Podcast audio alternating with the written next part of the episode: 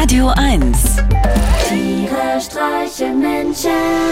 mit Martin Gotti Gottschild und Sven Phantom.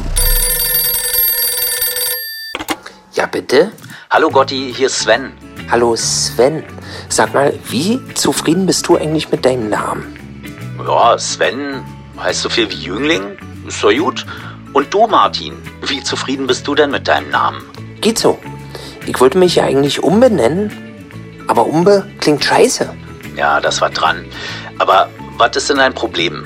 Martin ist so eigentlich ein recht schöner Name. Klingt so sanft und harmlos, so unauffällig und lieb.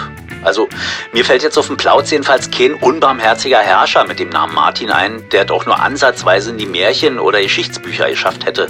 Warte mal, ich gebe mal hier in die Suchmaschine als Schlagwort ein Martin Herrscher. Hm, ja, seid doch. Nicht. An erster Stelle steht Martin Herrscher, ein Telekommunikationsberater aus Berlin. Wie lieb geht's denn noch? Warte mal.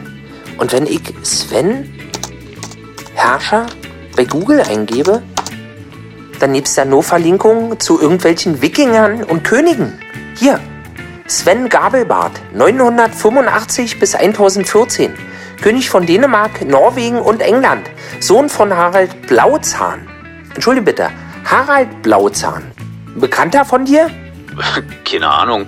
Nur weil der Sohn von Harald Blauzahn den gleichen Vornamen hat wie ich, ist es noch lange keinerlei Hinweis darauf, dass wir in irgendeiner Weise verwandt wären.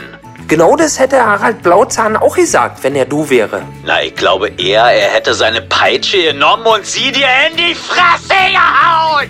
Das würde ihm aber nichts nützen, da ich bei Streitgesprächen immer einen Integralhelm trage. Stimmt, das wollte ich dich ja eigentlich fragen.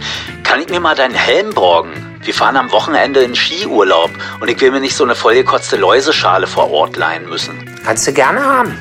Ich fahre jetzt mal ohne Helm. Äh, Du fährst ohne Helm Ski? Bist du irre? Keine Sorge, Sven. Ich bin ein ganz entspannter Skifahrer. Immer ganz an der Außenkante von der Piste. Wenig Tempo. Ein sogenannter Genussfahrer. Meistens rauche ich eine dabei. Du rauchst beim Skifahren? Und beim Joggen. Beim Yoga auch? Das habe ich ein paar Mal versucht. Aber die meckern immer alle gleich. Da werden die richtig wütend, die Yogis. Wenn man sie so aus dem dreibeinigen herabschauenden Hirn raus anschaut und dabei raucht. Musst du denn ständig und überall rauchen? Ich rauche ja ja nicht ständig und überall. Ich rauche immer erst nach 17 Uhr und dann auch nur beim Sport. Wegen meiner Death-Life-Balance. Tiere streichen Menschen. Jetzt auch als Podcast. Auf radio1.de und natürlich in der Radio 1 App.